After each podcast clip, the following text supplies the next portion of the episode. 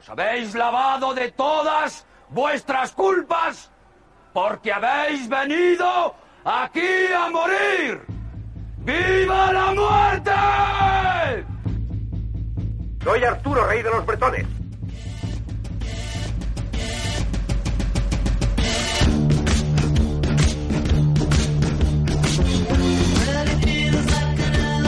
¿Rey de los qué? De los bretones. ¿Quiénes son los bretones? Todos nosotros, todos somos bretones. Y yo soy el rey. No sabía que teníamos un rey. Creí que éramos una colectividad autónoma. Pues te equivocas. Vivimos en una dictadura, una autocracia que se autoperpetúa y en la que las clases trabajadoras. Estamos con lo de las clases. Ese es el que es la cuestión.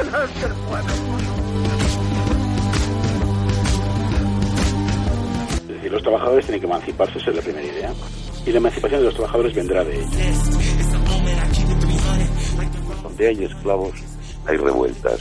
Donde hay esclavos, hay resistencia.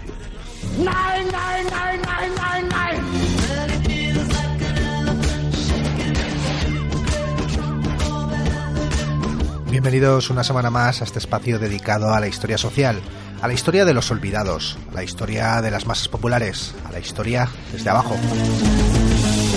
Bienvenidos a la linterna de Diógenes.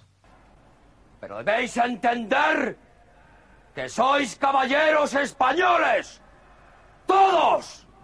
En vuestras venas hay gotas de la sangre de aquellos que conquistaron un mundo y que como vosotros fueron caballeros, fueron novios de la muerte. ¡Viva la muerte!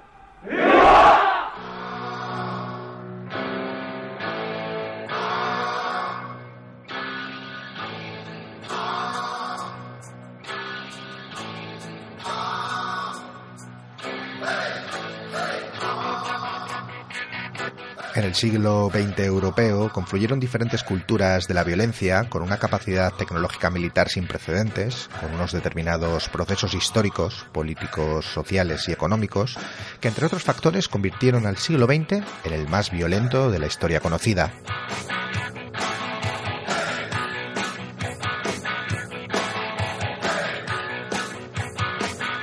El siglo XX es el siglo de la puesta en práctica de las nuevas técnicas industriales y fordistas de matar, que consiguieron aniquilar a decenas de millones de personas.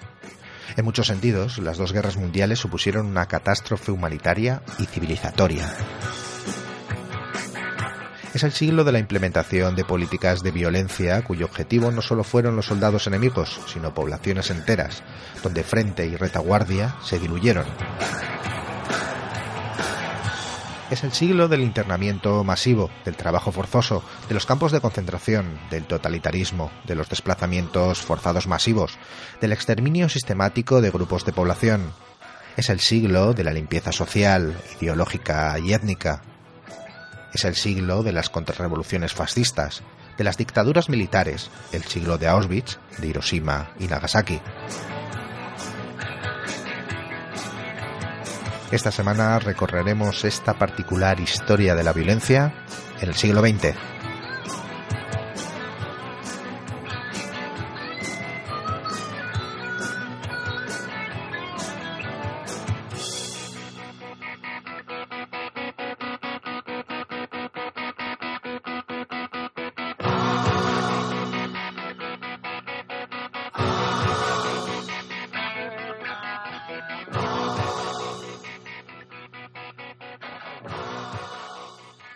Al otro lado del teléfono a Javier Rodrigo, profesor de Historia Contemporánea en la Universidad Autónoma de Barcelona, especializado, entre otras líneas de investigación, en las guerras civiles europeas, los fascismos y la violencia colectiva.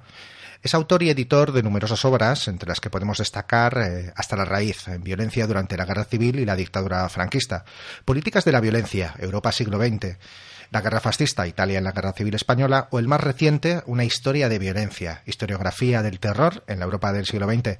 Javier, buenas tardes y bienvenido una vez más a la Internet de Diógenes. Hola, ¿qué tal? Buenas tardes, encantado. Dos guerras mundiales, eh, varias guerras civiles, eh, genocidios étnicos, eh, encarcelamiento y trabajo forzoso masivo, exilios, exterminios sistemáticos. ¿Se puede calificar al siglo XX como el más violento de la historia conocida? Pues seguramente sí. Evidentemente no tenemos muchas pruebas para ratificarlo si pensamos en, en fin, en otros siglos más, más lejanos al presente pero desde luego visto en perspectiva comparada al menos aquello de lo que tenemos más fuentes directas y evidentemente fuentes directas me refiero fundamentalmente a fuentes escritas es decir eh, todo aquello que podemos eh, certificar fehacientemente desde el siglo XVI en adelante en la era, en la era Gutenberg para entendernos eh, es sin lugar a duda el siglo más violento, el siglo con mayor número de, de muertes por causas no naturales, al menos seguramente en el continente europeo. Em, en tanto que siglo XX es un siglo eh, que yo creo que a casi nadie se le, digamos, se le escapa eh, caracterizarlo como siglo del terror, de la violencia, del genocidio, eh, si bien es cierto que sobre todo lo es en su primera mitad, en el continente europeo. Durante la primera mitad del siglo XX es donde se concentran eh, pues la sucesión de guerras eh, mundiales civiles eh, de invasión, de ocupación, etcétera, que, en fin, dentro del contexto de las cuales se acumulan estos procesos eh, de violencia política, social, colectiva, y por tanto es sobre todo en la era de las guerras totales, en la era de las guerras mundiales y de las guerras civiles, en la era de, digamos, de la, de la violencia colectiva, aquella que hace que, en fin, pues que sí, que sin lugar a dudas el siglo XX pueda ser calificado como el más violento seguramente de, la historia de la humanidad, claro. Precisamente que has mencionado el término de violencia colectiva y creo que es interesante aclarar términos. ¿A qué hace referencia el término de violencia colectiva? Bueno, la verdad es que sobre esto hay bibliotecas enteras publicadas, entonces es, es un poco difícil eh, posicionarse de una manera sencilla al respecto. Em, por violencia colectiva, la sociología, la ciencia política suele, digamos, establecer eh, criterios eh, cuantitativos, ¿no? Por ejemplo, hablan de guerras civiles cuando existen un mínimo de mil bajas anuales por un proceso de apertura de hostilidades dentro de una misma unidad política, por así decirlo, ¿no? Eh, la historiografía tiende menos a, tipificaciones eh, cerradas, es decir, no miramos tanto en número de bajas, en número de víctimas para hablar de violencia colectiva, sí que tendemos a analizar la violencia colectiva en el sentido de violencia supraindividual, es decir, una ah, violencia que se ejerce desde el Estado o desde agencias estatales o paraestatales, aunque también desde uh, subestados o paraestados luchando contra el Estado, grupos terroristas, etcétera, pero que ejercen, digamos, una, unas políticas de violencia eh, física, evidentemente, mm, pero no solamente, también se puede entender la violencia en términos eh, simbólicos, también es violencia, por ejemplo, para la historiografía, el trabajo forzoso, la esclavitud, el desplazamiento forzoso, etcétera, etcétera, eh, que es colectiva en el momento, en el sentido en que ah, no se proyecta o no se ejerce sobre un individuo o sobre, o sobre un grupo de individuos identificados como tales, sino sobre colectivos completos. ¿eh?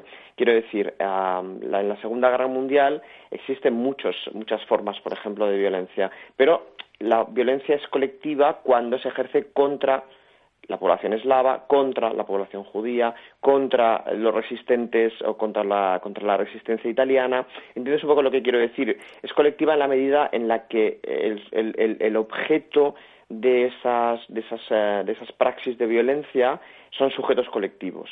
Eh, entonces, ahí la variable no está tanto en la, en la, la, variable importante no es la cuantitativa, no es el número de personas que reciben, digamos, los efectos de una política de asesinatos, eh, deportaciones, trabajo esclavo, etcétera, etcétera, cuanto la naturaleza colectiva que de esa política se infiere por parte de los perpetradores.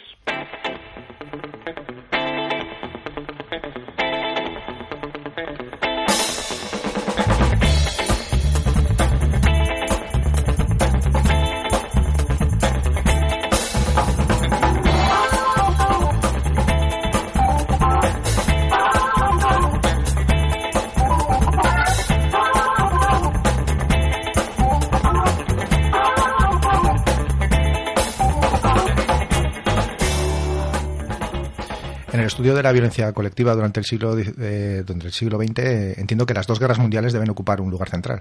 Por supuesto. Las dos guerras mundiales son, de hecho, las que ocupan el lugar central. Eh, de hecho, antes decíamos que es la primera mitad del siglo XX la que concentra la mayor eh, tasa de ah, violencia política, colectiva, social, pongamos el adjetivo que queramos, ¿no? En Europa. Pero si eso es así, también es cierto que dentro de esa primera mitad del siglo del siglo XX es entre 1914 y 1945 donde se acumula, digamos, los guarismos más altos en todas sus diferentes dimensiones. Eh, entre otras cuestiones, porque siendo la Primera Guerra Mundial la más eh, violenta, la más grande realmente, ¿no? La más, la de dimensiones más, eh, más, eh, más incomprensibles para sus propios contemporáneos. También es cierto que la Segunda Guerra Mundial deja la primera en mantillas en cuanto a número de víctimas, en cuanto a la movilización que se que, comporta, en cuanto a la aplicación de políticas de ocupación dentro de un contexto de guerra total como es la Segunda Guerra Mundial, ¿no? Y también es cierto que entre una y otra, entre la Primera y la Segunda Guerra Mundial eh, en toda Europa, en buena parte de Europa, se desencadenan eh, en procesos políticos y sociales relacionados directamente con las propias guerras mundiales, eh, se desencadenan conflictos internos, conflictos civiles, que también contribuyen fuertemente pues a, aumentar los índices de violencia, los índices también de población que se ve afectada directa o pasivamente por esa violencia. Si pensamos en todo el proceso que va entre 1914 al 45-49, nos encontramos ya no solamente las dos guerras mundiales en Europa, también nos encontramos la guerra civil en Rusia, en Finlandia, en Irlanda, en España, por supuesto, y después todas las guerras civiles que acompañan a la Segunda Guerra Mundial y, y, las, y las postrimerías de la Segunda Guerra Mundial. Estamos hablando de guerras civiles en Bélgica, Francia, en Italia, en Grecia, ¿eh? que hacen evidentemente que, en fin, que este contexto de guerra mundial eh, y de guerra civil entre, el 14 y el, 45-49 sea el contexto en el que se desarrollan todas estas políticas, digamos, y todos estos contextos de, violencia colectiva, ¿no? Eh, siempre desde una perspectiva que yo creo que la historiografía tiene cada vez más clara, y es que las guerras son el contexto propiciatorio para todos estos procesos, digamos, de limpieza política, depuración social, etcétera, etcétera. Si pensamos, por ejemplo, en un caso que a lo mejor es menos conocido para los oyentes, ¿no? Casi todo el mundo es más o menos consciente de lo que significa Auschwitz y lo que significa, por ejemplo, el Gulag, ¿no? Incluso en, este programa hemos hablado sobre esto, sobre estas mismas cuestiones, ¿verdad? Pero si, por ejemplo, observamos un caso paradigmático de violencia en un contexto de guerra, como es la guerra civil en Italia, en 1943-45, vemos, por ejemplo, una cosa muy interesante. En los veintipico años que dura el régimen fascista en Italia, una ideología eliminacionista, supremacista por antonomasia, la, los mayores índices de violencia y asesinatos, muertes, deportaciones, trabajos forzosos se concentran en tres años, que es el final se concentran en el momento en el que el fascismo finaliza en el contexto de una doble guerra mundial y civil, ¿no? No es ninguna casualidad, las guerras contemporáneas son las que se, las que se convierten en los digamos en los marcos históricos y jurídicos propiciatorios para este tipo de políticas de deportación, limpieza social, limpieza política, etcétera, etcétera. ¿En qué cifras nos movemos en cuanto a muertes durante las dos guerras mundiales? Eh, sé que también es, mm, varían mucho, y, pero bueno, más o menos para hacernos un poco una idea. Es que es que yo creo que, mira, hay, hay, hay, hay, hay algunas cifras de la, del siglo XX que, mm, en las que no podemos hablar sino de estimaciones. ¿eh? Em, lo cual, si lo, si lo piensas, es, es, terrorífico, ¿no? Porque no es que estemos hablando de, en fin, de, de, números, sino de nombres de personas, de familias, ¿no? De miles y miles de millones de, en fin, miles de cientos de miles de personas cuyas familias nunca jamás y, y, y, que, y, que, y que pertenecen a sociedades y a pueblos y a ciudades que no vuelven a ser las mismas, evidentemente siempre estamos hablando pues en torno a 8 o 10, si no recuerdo mal, de millones de víctimas en la Primera Guerra Mundial y en la Segunda es que realmente eh, las cifras varían, yo he llegado a leer entre casi hasta 40 millones de víctimas en total. Claro, si piensas la, la, enormidad de las, de las magnitudes de lo que significa la, la Segunda Guerra Mundial es casi es que es casi inimaginable si lo pensamos, ¿no? En cualquier caso, más allá de las, de las cifras totales, sí que hay que tener en cuenta una, un, un, elemento que es muy importante para comprender también esta, digamos, esta evolución de las, de las políticas de violencia en el siglo XX. Y es que eh, en la Primera Guerra Mundial los estudios más, eh, en fin, más, más aceptados historiográficamente hablan de que del total de víctimas de la, de la guerra y si dejamos aparte la, la epidemia de gripe española, estaríamos hablando de que del total de víctimas de la guerra aproximadamente una tercera parte serían civiles, serían no combatientes, ¿no? Y durante la Segunda Guerra Mundial estamos hablando ya de que dos terceras partes del total de las víctimas son no combatientes, son civiles, ¿no? ¿Qué quiere decir con esto? Que siendo guerras, sobre todo la Segunda Guerra Mundial, en la que, mm, en fin, la intensidad de los combates es enorme, la intensidad de los combates es, y, el carácter mortífero de los combates es, eh, en fin, alcanza cotas jamás vistas en la historia de la humanidad, siendo eso, siendo eso así, hay que tener en cuenta que el número de civiles no combatientes, es decir, de eh, familias de partisanos en Italia, de familias de, de la resistencia en Francia, de judíos o de japoneses bombardeados, entre otras cosas, en Hiroshima y Nagasaki, alcanza las dos terceras partes del total de este número de víctimas, ¿no? Esto nos está también diciendo una cosa, nos está diciendo que entre la Primera y la Segunda Guerra Mundial asistimos a una evolución y a, a un perfeccionamiento, eh, en el sentido perverso de la palabra, por supuesto, un perfeccionamiento en las técnicas eh, bélicas a la hora de identificar los sujetos eh, y la, digamos y los objetivos de, la, de, los, de, los, de, los, de los contextos bélicos y de los contextos militares. El objetivo deja de ser acabar con el enemigo contrario. El objetivo deja de ser acabar con la con, con, con, con digamos, con, el ejército del otro país. El objetivo es aniquilar la retaguardia, aniquilar la resistencia, aniquilar a las poblaciones civiles, deportar, internar, recluir, esclavizar a poblaciones enteras o a naciones enteras, ¿no?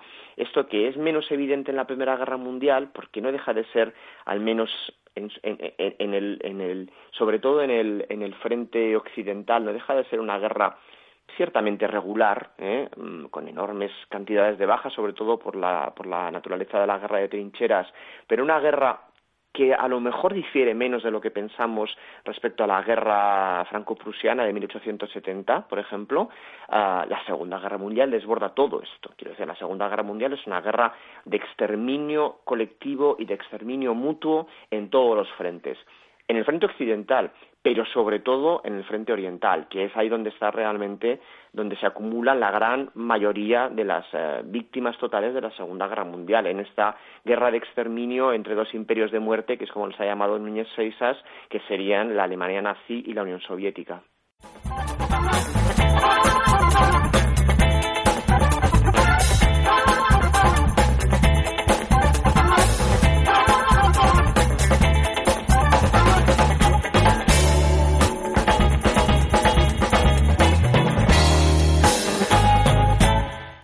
¿El exterminio sistemático de un grupo de poblaciones exclusivo del siglo XX o tiene sus antecedentes?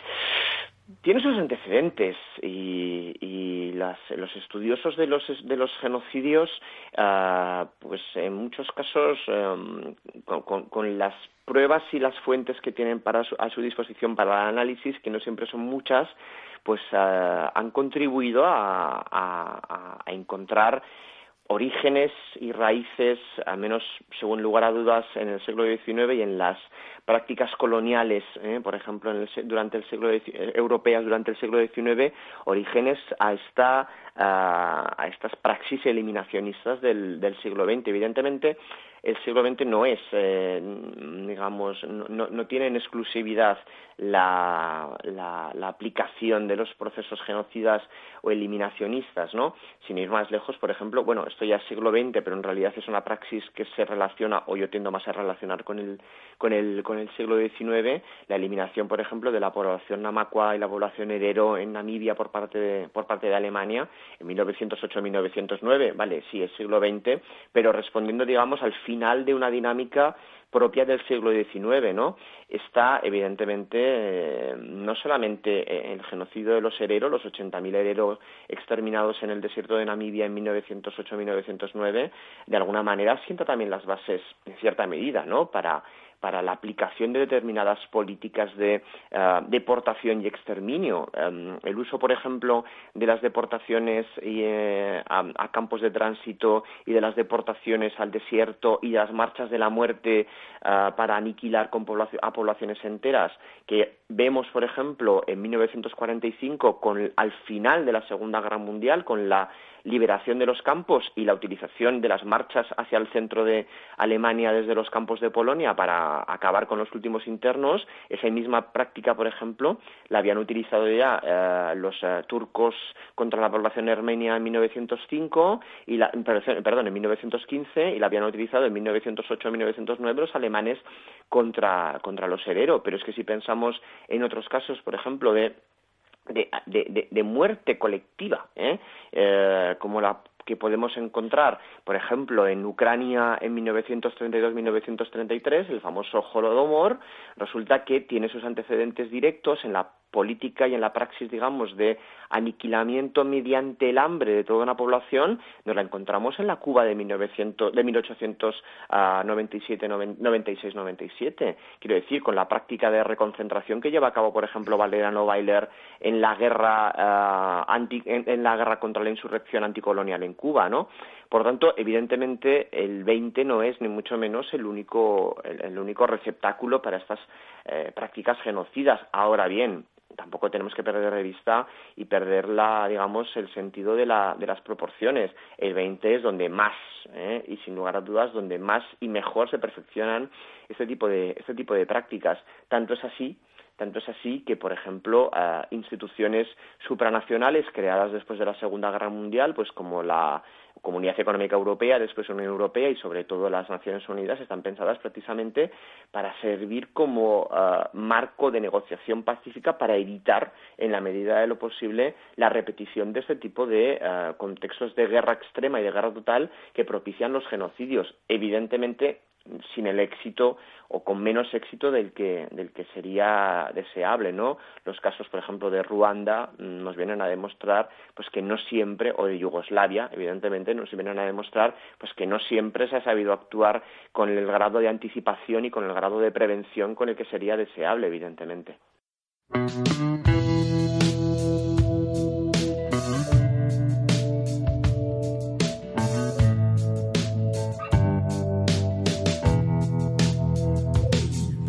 My suitcase, pair of boots, slip out the back door, and nothing to lose. Full moon rising out on the road, ain't carrying nothing but the heavy load. Turning loose of the ties that bind.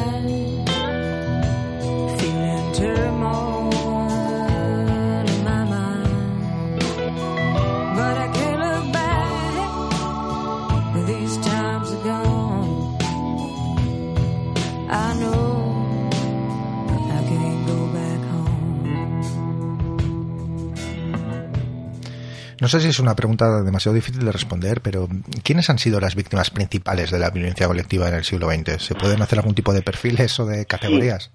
Sí, eh, efectivamente, es una pregunta muy difícil de responder. ¿eh? Eso es lo primero. Pero mm, siendo, siendo muy difícil de responder, sí que hay algunas sí que hay algunas variables comunes em, que yo he intentado identificar precisamente eh, en alguno de mis trabajos. La, mm, la el grupo, el colectivo de víctimas, independientemente de la geografía y de la, y digamos, de la, de la latitud y del país del que estemos hablando, generalmente el colectivo prioritario de víctimas es una minoría nacional. ¿eh? Generalmente estamos hablando de expulsión, aniquilación, eliminación de grupos identificados, de ahí viene precisamente la, definición del genocidio, en, eh, digamos, por sus características raciales, religiosas o nacionales. Dentro de esta triple posibilidad, religioso, eh, nacional o, racial, es la de la minoría nacional, ¿eh? la que más seguramente se activa en la Europa del, en la Europa del siglo XX. Piensa en la Guerra Civil Española. A los republicanos se les identifica en tanto que minoría nacional, Quiero decir, también siendo una, siendo una, una guerra de eliminación, digamos, de la, de la, o de expulsión de la comunidad nacional, de todas las, eh, de todos los que son considerados mm, malos españoles, anti-España, eh, tal y como los identifica la propagandística fascista en España, eso nos está indicando, esta identificación de la anti-España nos está apuntando precisamente a una ah, identificación del otro en clave de minoría nacional. Si pensamos en, ah, en la aniquilación, por ejemplo, de los judíos durante la Segunda Guerra Mundial, sí, evidentemente son identificados como judíos, pero sabemos perfectamente que es una identificación perfectamente eh, falsa, maniquea y, y, muy poco fiable. En realidad, al final, lo que acaba predominando detrás de todo esto es la aplicación de las leyes de Nuremberg, que lo que hacen en 1935 es desnacionalizar, o mejor dicho, quitar el carácter de connacional a los que pertenecen a la religión o a la etnia judía. Es decir, se está expulsando de la comunidad nacional a una minoría nacional, ¿eh? que es una minoría identificada en términos religiosos y raciales, por supuesto, pero a los que también se les incluye esta naturaleza de la ah, pertenencia a una comunidad nacional diferente. Los armenios se identifican como comunidad nacional diferente dentro de la Turquía de los jóvenes turcos y además como comunidad nacional diferente supuestamente em, coaligada o asociada al enemigo ruso y por tanto identificada como tal y por tanto deportada y eliminada. Al final, esa cuestión de, de las eh, minorías nacionales a lo mejor mm, puedo equivocarme, por supuesto, ¿eh? pero yo tengo la impresión de que en cierta medida es uno de los vectores y uno de los ejes de lectura fundamentales para entender este tipo de políticas en la medida en la que ah, la Primera Guerra Mundial eh, intenta resolver en falso, por supuesto, el problema, de las, el problema de las minorías nacionales, yo tengo la impresión de que en buena medida la Segunda Guerra Mundial y las postrimerías y los resultados de la Segunda Guerra Mundial lo que vienen precisamente es a intentar ah, solventar el problema de las minorías nacionales, pero no de manera pacífica, sino de manera violenta, es decir, mediante la expulsión, la eliminación, la deportación, la esclavización de las minorías, de las minorías nacionales esto no las convierte ¿eh? a, la, digamos, a la categoría minoría nacional, no la convierte en la única víctima de la violencia colectiva en el siglo XX europeo. Pero si lo pensamos detenidamente y vamos a observar sujetos, mm, víctimas, perpetradores, verdugos, etcétera, casi siempre la mm, identificación de la víctima del colectivo victimario en clave de minoría nacional está presente, ¿no? Y eso, evidentemente, ah, pues debe suponer una clave de lectura, cuanto menos que no debemos perder perspectiva, a pesar de que evidentemente no sea la única posible, ¿no? La categoría de clase sería útil también eh, en este sentido, en, el sentido de que pues, eh, las clases, digamos, económica o políticamente menos, menos pudientes, eh, digamos, fueran los que participasen en el frente, sufriesen más las violencias internas por parte de los estados y demás. La, la, categoría de clase es una categoría fundamental también para entender todo este tipo de todo este tipo de cuestiones. Pero lo que ocurre es que, al menos en la Europa, en la Europa, digamos, al, al, al oeste de los Urales, eh, la categoría de clase viene, al menos intenta ser difuminada dentro de las categorías políticas de la que es la gran, eh, en fin, el, gran fenómeno eliminacionista por antonomasia, la gran alternativa política tanto a la democracia como al socialismo, que es el fascismo fundamentalmente, y el fascismo intenta estar por encima de la categoría de clase para precisamente construir otro tipo de categorías a partir de la eh, pertenencia o exclusión de la comunidad nacional, ¿no? Entonces, en Europa, evidentemente, el contexto y la, categoría de clase es fundamental. Si en la categoría de clase no entendemos, por ejemplo, la violencia revolucionaria de la España de 1936, por ejemplo, ¿no? Al igual que tampoco entendemos la violencia, por ejemplo, eh, que se ejerce en el contexto eh, revolucionario ruso de 1917 o en el contexto de la, de la guerra civil rusa, ¿no? Quiero decir, la eliminación del kulak, la, la, la, la o la eliminación o el intento de eliminación de la minoría nacional cosaca tanto en el contexto del terror leninista como en el de las eh, como en digamos ya en el desarrollo de la dictadura stalinista ambos evidentemente tienen un fuerte carácter retórico y propagandístico pero también de acción y de estrategia basado en la idea de la clase y de la lucha de clases y de la y de la superioridad de una clase sobre otra, ¿no?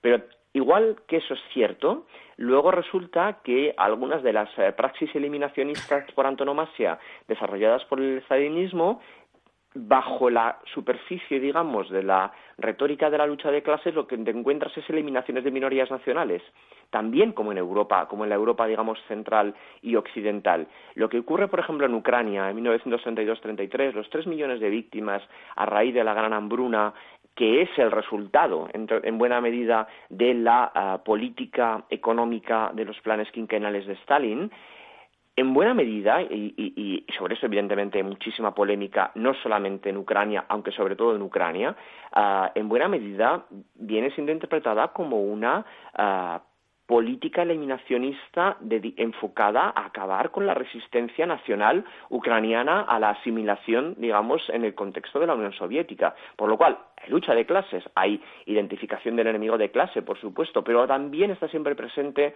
la cuestión de la minoría nacional dentro de los contextos plurinacionales de los Estados-nación o de los Estados supranacionales de la Europa, de la Europa de después de la Primera Guerra Mundial. Por lo cual, la cuestión de clase sí, nunca hay que tenerla, eh, digamos, nunca hay que perderla de vista.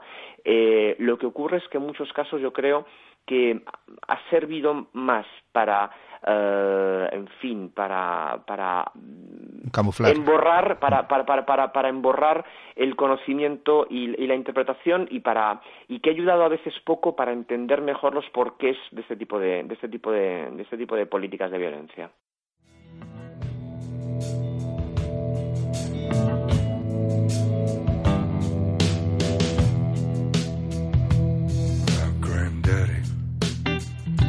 He mends his fence. He stands tall, but he's kinda bent. His hands are warm, but they are strong. Takes care of his place. He lives alone. I'm sure he wonders what's happened to me.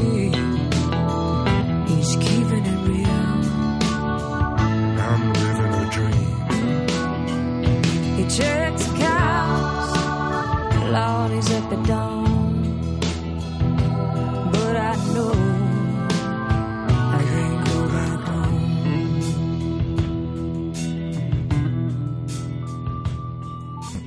En esta línea, en, el siglo XX, sobre todo durante el primer tercio de, siglo en Europa, cristalizan una serie de expectativas de cambio y subversión del orden dentro del movimiento obrero.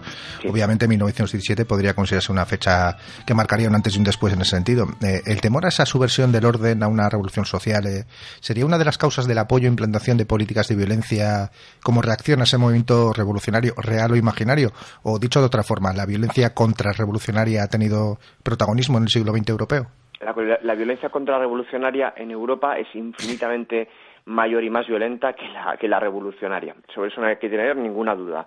El fenómeno que lleva a la fosa común, el crematorio, eh, el cementerio, la tumba, a mayor número, a mayor cientos de miles de personas es el fascismo. Y el fascismo es fundamentalmente el fenómeno contrarrevolucionario por antonomasia, es la cultura política y la praxis política puramente europeas ¿eh? y, además genuinamente europeas por antonomasia de la primera mitad del siglo XX, del primer tercio del siglo XX, el fascismo, que es la política eliminacionista por antonomasia, sin la cual no se entiende ni Auschwitz, ni eh, las deportaciones, ni la guerra civil española, ni la guerra civil italiana, ni nada que se le parezca. Sin el fascismo no se entiende todo esto. El fascismo es fundamentalmente una, entre otras muchas cosas, una forma armada de la contrarrevolución y la contrarrevolución eh, es precisamente la mm, gran eh, cultura política, el gran manto político, fundamentalmente, bajo el auspicio del cual se amparan todas las, eh, en fin, ideologías, eh, todos los, intereses políticos, socioeconómicos, culturales, etcétera, etcétera, que tienen como objetivo fundamentalmente ejercer de eh, martillo, de muro, de, eh, contención, como queramos llamarlo, frente a la posible expansión, impregnación y contagio del fenómeno revolucionario a Europa. Esto es muy interesante.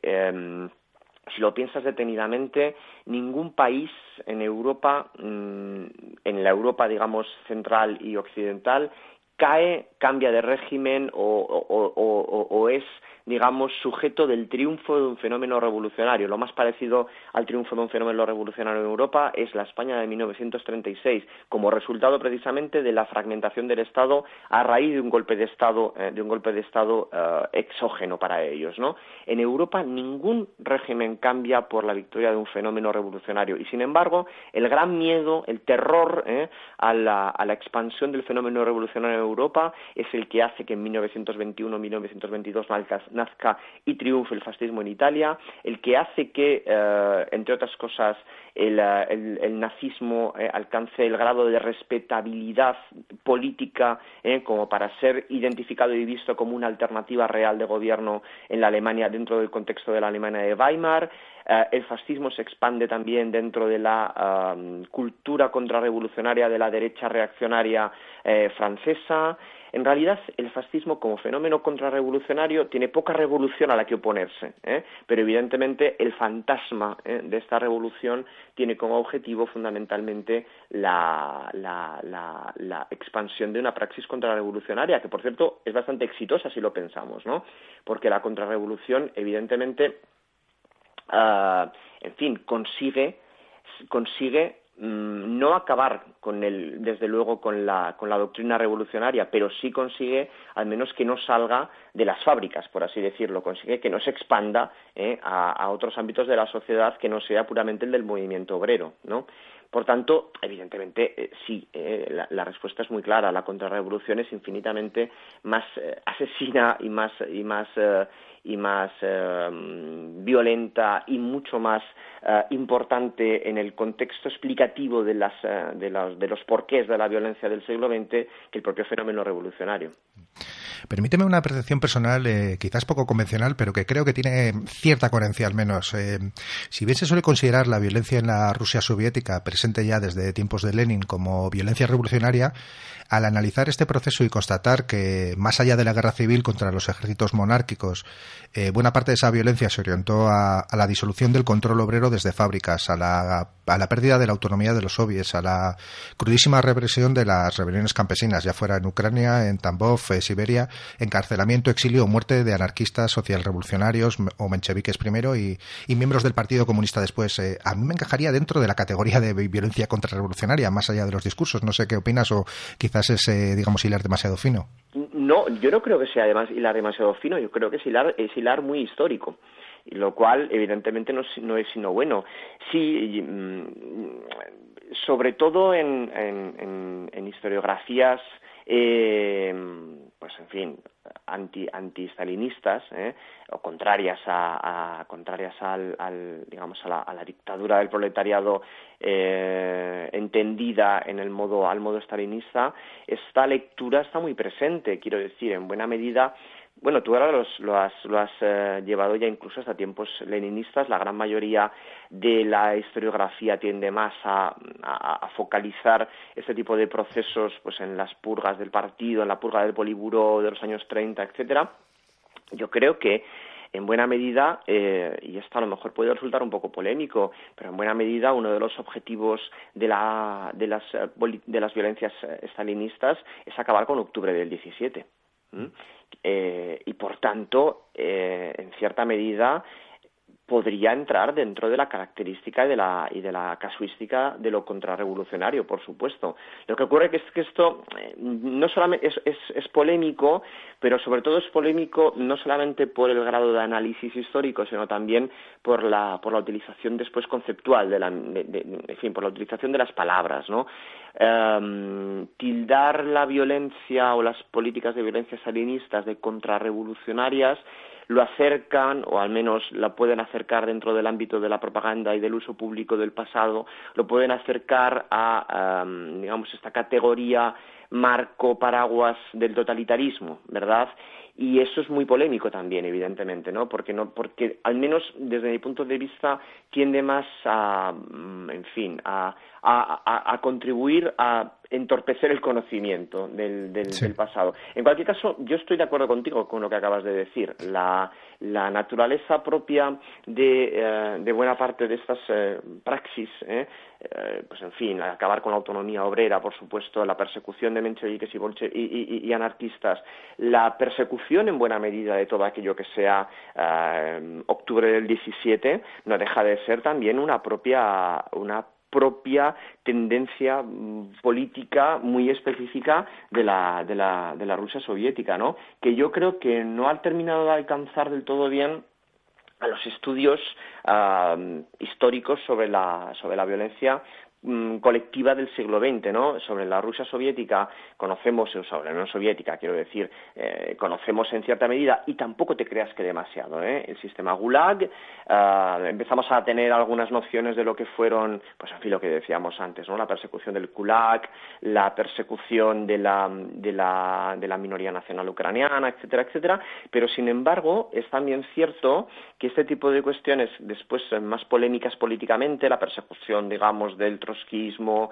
ah, las de- la, la depuración del poliburo, la depuración del ejército, etcétera, etcétera, han estado tantas veces y durante tantos años sometidas, digamos, al influjo de la polémica política ¿eh? y de la polémica presentista entre eh, diferentes facciones dentro del movimiento obrero de las, y de los partidos políticos de izquierdas que no han terminado o que han contribuido mal todo ello a, que lo incorporemos al relato histórico, eh, al relato histórico, digamos, a un relato histórico verificable, ¿no?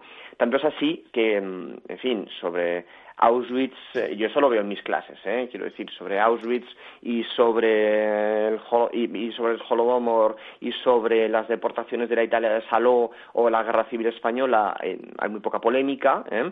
Cuando empiezas a mm, intentar meter la cuchara a la, digamos, a la, a- al contexto leninista y stalinista, es decir, a las eh, políticas de violencia, como yo las llamo, ¿no? En el contexto, en el contexto soviético, pues siempre hay tremendas discusiones eh, pues entre los que son de fa- la familia trotskista, los que son de la familia stalinista, los que son de la familia anarquista, los bakunianos, los unos y los otros, ¿no? Es muy interesante esto mm, como fenómeno histórico y como fenómeno de análisis. Yo tengo la impresión que mientras que no, no se superen eh, este tipo de dinámicas eh, polémicas, será difícil incorporar lo que tú has señalado al principio de tu pregunta, incorporarlo al relato histórico.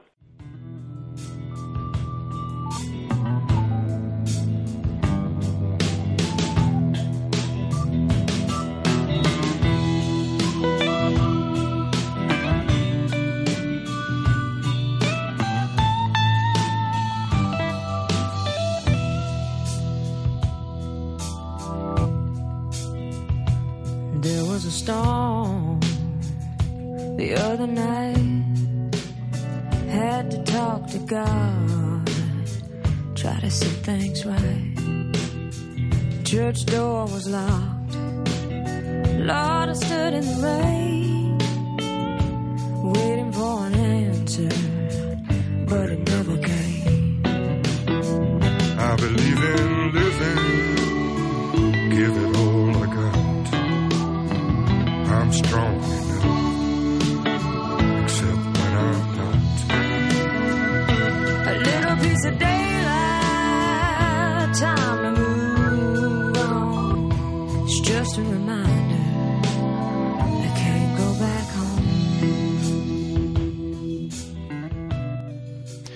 ocasiones se suele caracterizar, eh, como nos has dicho, la primera mitad del siglo XX europeo como una gran calamidad en cuanto a violencia, que de alguna manera eh, contrastaría con la Europa posterior a 1945, donde durante décadas Europa se habría de alguna forma eximido de los errores del pasado.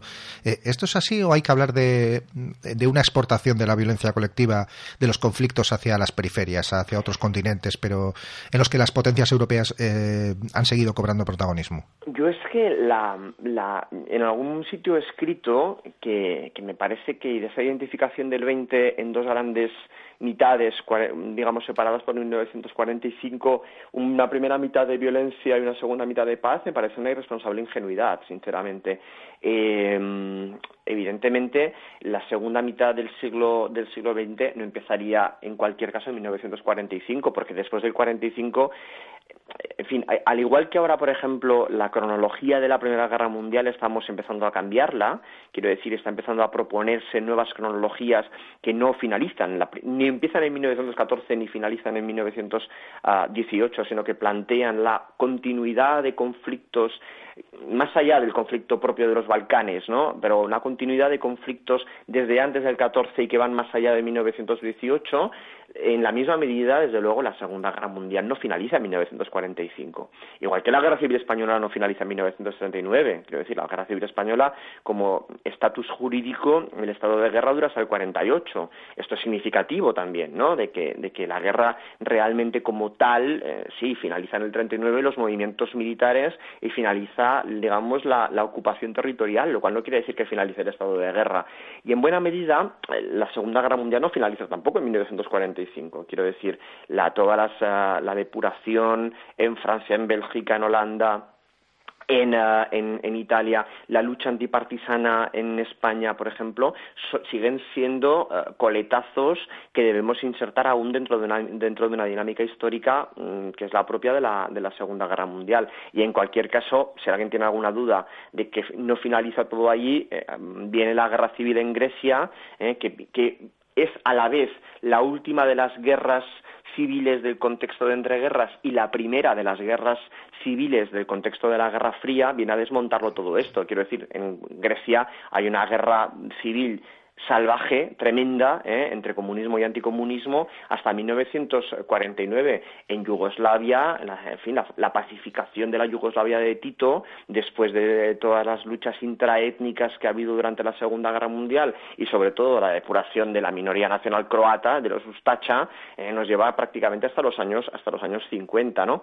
Quiero decir con esto que es muy muy muy ingenuo pensar que en 1945 todo finaliza. Sí que es cierto que eh, la Segunda Guerra Mundial bueno, que la Segunda Guerra Mundial propicia eh, buena parte de las eh, praxis y políticas de violencia de, la posguerra es una, es una, evidencia. Quiero decir, la expulsión, por ejemplo, de las minorías nacionales alemanas de Europa del Este, eh, que se lleva pues, a cabo entre 1946 y 1949 y de la cual creo, si no recuerdo mal, que podemos contabilizar hasta tres millones de bajas, pues también es un resultado directo de la, de la Segunda Guerra Mundial. Sí que es cierto, seguramente, que en la segunda parte, sobre todo en los años 50, 60 y 70, existe una enorme disminución de, estas, uh, de estos guarismos de violencia. ¿Por qué? Porque se haya asumido la paz como, como, como realidad histórica, seguramente, pero también por la ausencia de conflictos bélicos, ¿verdad? Quiero decir, si no hay deportaciones es porque no hay conflicto bélico. Si no hay um, asesinatos, genocidios, no hay explotación laboral, es porque no hay ocupaciones, ocupaciones territoriales, ¿no? ¿Esto en toda Europa? Por supuesto que no. Es que en realidad Europa es un, es un continente muy, muy amplio. Más allá, más allá del, del, del, telón de acero, ¿eh? por utilizar, por utilizar la terminología de la época, más allá del telón de acero sabemos muy poco realmente de las uh, políticas de persecución política, depuración, trabajo forzoso, etcétera, etcétera. Solamente ahora estamos empezando a intuir ¿eh? qué es lo que está pasando en la Rumanía, en la Hungría o en la Checoslovaquia ¿eh? de, de, de, de, de los años 60 o de los años 70, ¿no? En cualquier caso, eh, sí que es cierto que existe una disminución ¿eh? de, la, política de violencia, pero tú, como bien dices, es una, una, política de violencia que deja de, digamos, cuyo huracán deja de estar centrado en el continente europeo, pero vuelve a, a los contextos coloniales, ¿no? Por lo cual, eh, evidentemente, no hay deportaciones en Francia, en la Francia continental, pero en la Francia colonial, ¿eh? en la Francia, en la Francia imperial, evidentemente, sí que estamos asistiendo después, en los años 60 y en los años 70, a una reproducción de, eh, de este tipo de conflictos que devienen después en políticas de mm, asesinatos, deportaciones, esclavitud forzosa, etcétera, etcétera. Eh, siempre detrás de esto ha habido una cierta macrointerpretación. Yo creo que no es eh, para nada casual ni, ni, en fin, ni libre de, esclavitudes mm, conceptuales, que era según la cual, esta interpretación según la cual la democracia y el capitalismo traían la paz, ¿eh? la democracia y el capitalismo habían vencido, la democracia y el capitalismo, digamos el capitalismo liberal y sus formas democráticas con sus instituciones supranacionales serían las garantes ¿eh? de este tipo de cuestiones y que por tanto en Europa nunca volvería a haber paz. Es más, de hecho, algunos decían que en el 89, con la caída del muro del Berlín, pues habíamos triunfado los buenos ¿eh? y la historia se había acabado. Acuérdate, acordémonos de Francis Fukuyama, ¿eh? escribiendo a principios de los años 90, que habíamos alcanzado el fin de la historia y había triunfado la democracia. Claro, la historia se termina en el 89 y en el 90, pero en el 91, 92, 93 vuelven las guerras a Yugoslavia, ¿no? Cuando supuestamente la historia ya se había acabado. Resulta que a lo mejor era un poco ingenuo pensar que la historia se había acabado cuando nos encontramos en los años 90 de nuevo una salvaje y una criminal guerra, guerras internas en el, en el, casi en el corazón de la, del, del continente europeo, que son a la vez recusación de la Primera Guerra Mundial, recusación de Versalles en buena medida, porque detrás de las guerras ah, civiles de los años 90 en Yugoslavia, en Croacia, en Serbia, en Bosnia y Herzegovina, lo que está detrás fundamentalmente es la recusación del Tratado de Versalles, los problemas derivados ¿eh? de la creación de eh, entidades supranacionales en el propio contexto en el propio contexto de Versalles, o sea, que es decir, resulta que la guerra había terminado, había, había vencido la democracia, pero resulta que la bomba no estaba desactivada, simplemente tenía un temporizador y el temporizador está ya en los años 90.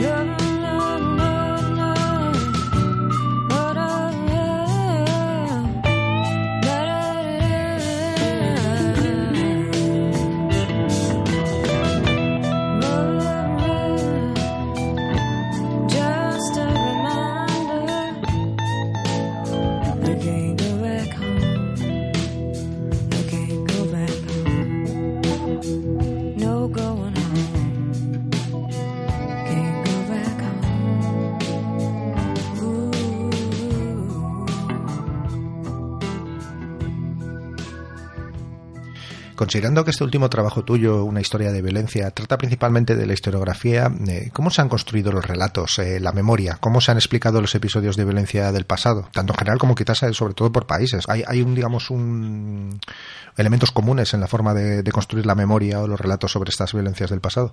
Sí, hay elementos comunes lo que ocurre es que es difícil identificarlos a veces, ¿eh? porque hay que leer mm, en, fin, trabajos de muchos contextos, en muchas lenguas diferentes, no siempre todas son accesibles, no, está siempre todo traducido al inglés, por desgracia, y a veces es difícil hacerse un, mapeo, digamos, de la, del estado de la cuestión de cada uno de los, de cada uno de los temas. Yo lo que sí que he notado, mm, un poco revisando los diferentes aspectos por los que transito en este libro, que, pues, que van desde la SOA hasta la Primera Guerra Mundial, la Guerra Civil Española, las guerras civiles europeas, he notado que la historiografía tiende mucho a ser muy presentista todos los historiadores al final nos hacemos preguntas sobre nuestro propio presente, ¿no? Y, es algo que está como muy presente en buena parte de los, en buena parte de los trabajos que, que he podido ir, he podido ir analizando.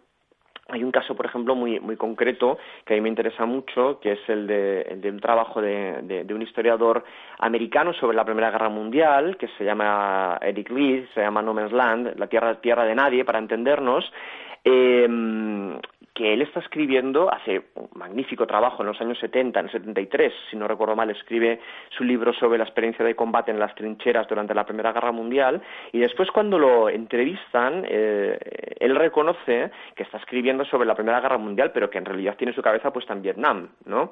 Quiero decir que al final, en buena medida, está escribiendo sobre el pasado, pero siempre interpelando al presente y siempre interrogándose desde preguntas desde el presente. Esto es una evidencia para casi toda la historiografía. Las preguntas que nos hacíamos sobre la guerra civil en los años 80 han cambiado muchísimo. Hablando seguramente de los mismos procesos históricos, no es ni muchísimo menos lo mismo lo que hoy un historiador ah, sobre la guerra civil le pregunta al pasado que lo que le preguntaban en los años 80. Antes tú lo comentabas, en los 80 hablábamos de lucha de clases y de la violencia, que a muy poca gente le interesaba, por cierto, eh, en los años 80, eh, aunque ahora se ha convertido para estudiar la guerra civil en el aspecto supuestamente fundamental de la violencia contra los civiles, la represión, las represiones, etcétera, esto en los años 80 se preguntaba poco y se preguntaban en, términos de clase.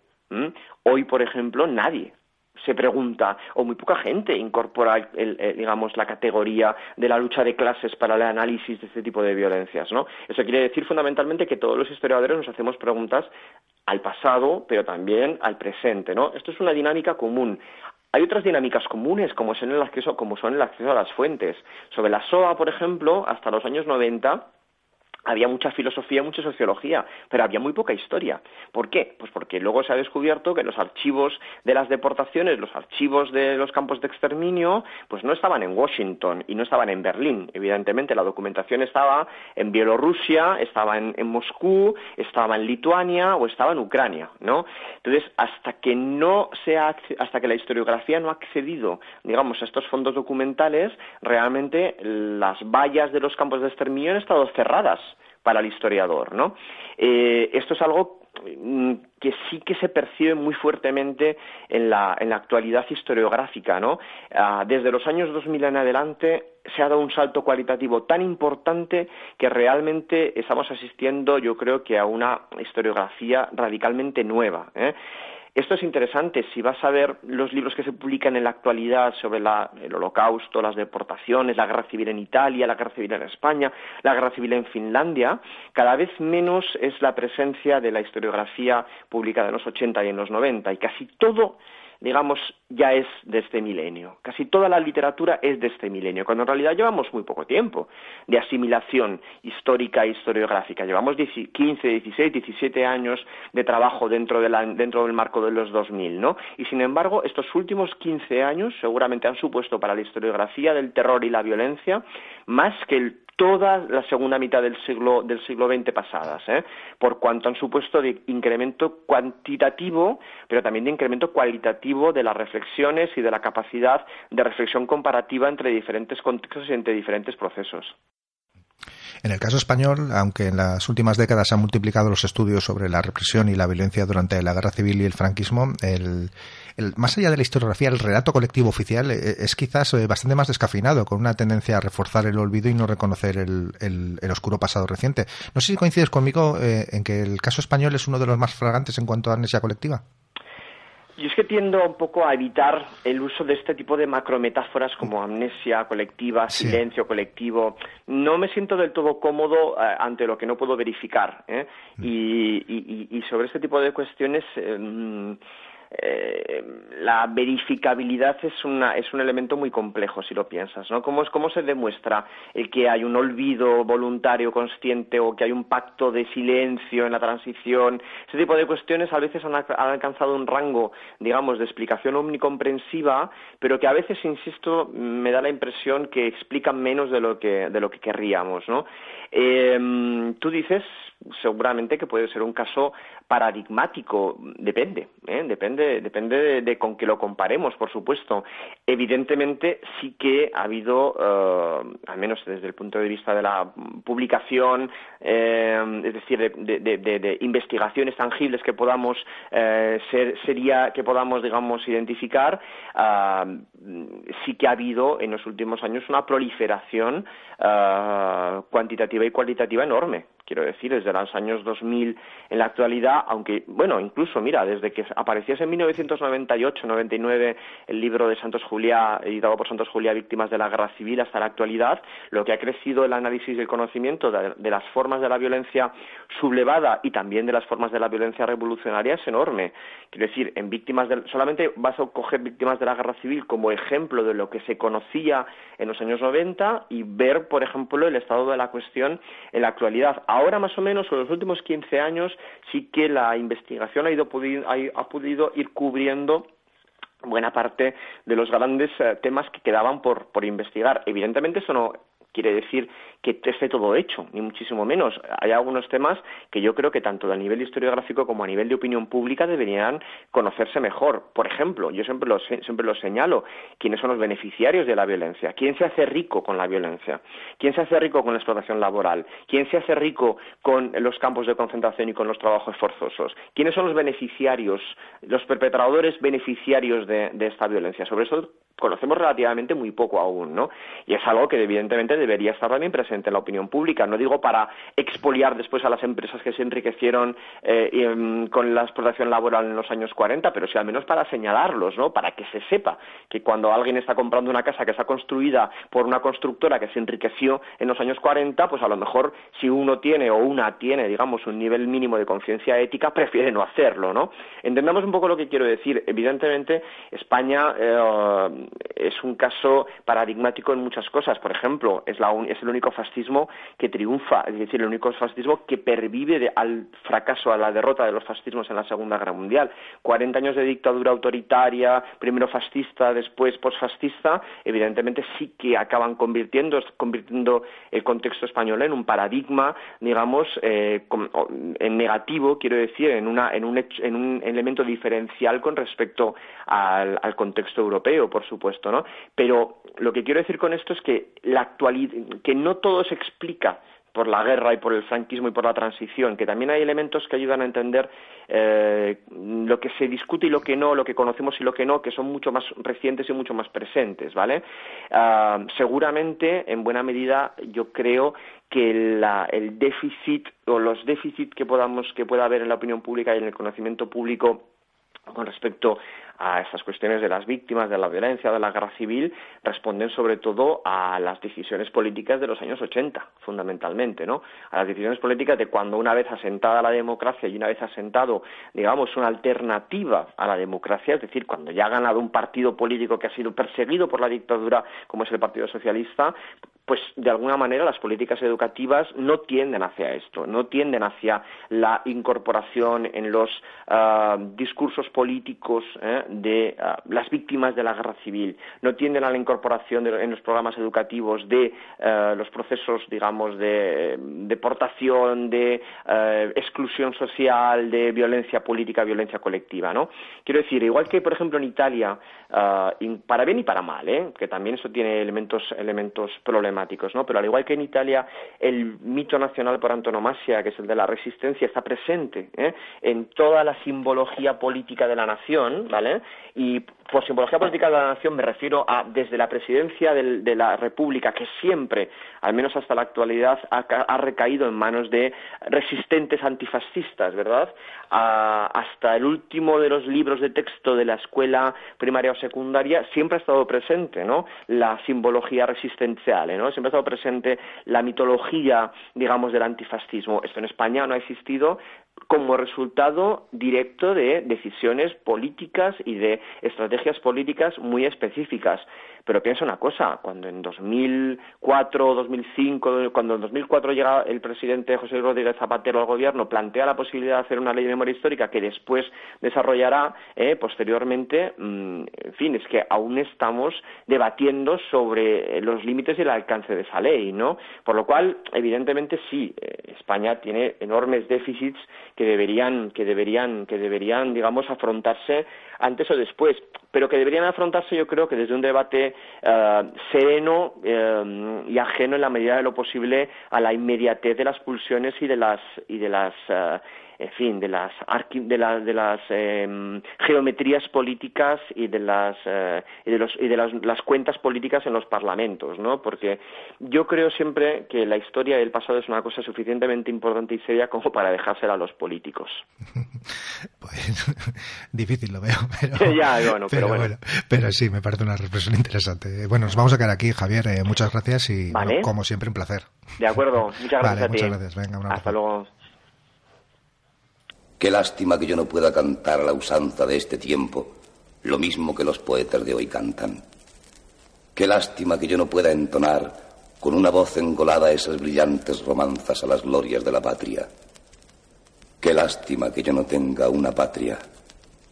Sé que la historia es la misma, la misma siempre que pasa desde una tierra a otra tierra, desde una raza a otra raza, como pasan esas tormentas de estío desde esta a aquella comarca.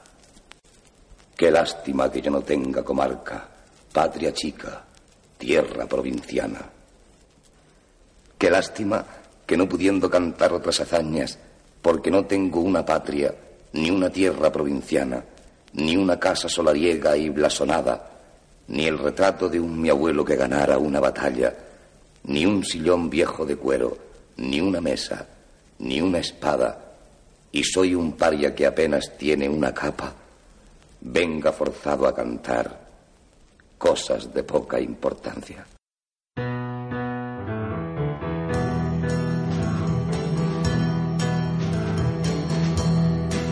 I ain't got no home, ain't got no shoes, ain't got no money, ain't got no class, ain't got no skirts, ain't got no sweater.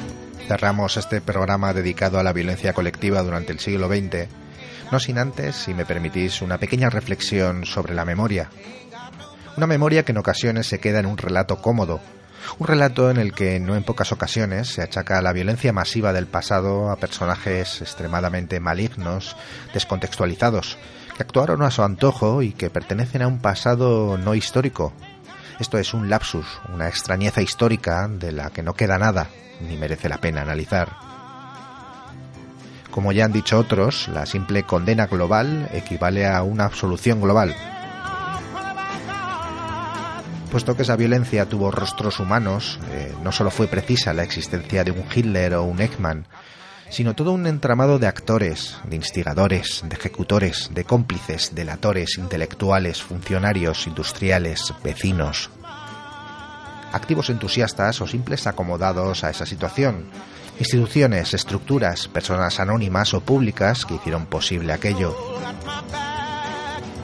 Hubo beneficiarios con rostro, nombre y apellidos, del mismo modo que hubo víctimas con rostro, nombre y apellidos, aunque hoy en día no conozcamos muchos de ellos.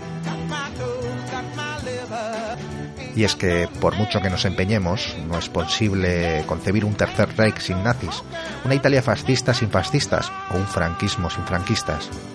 Por mucho que nos empeñemos. Hasta aquí la linterna de Diógenes. Volvemos en unos días.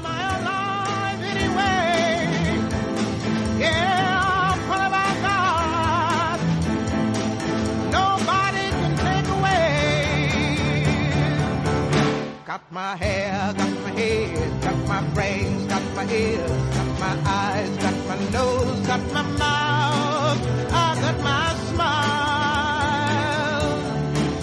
I got my tongue, got my chin, got my neck, got my boobs, got my heart, got my soul, got my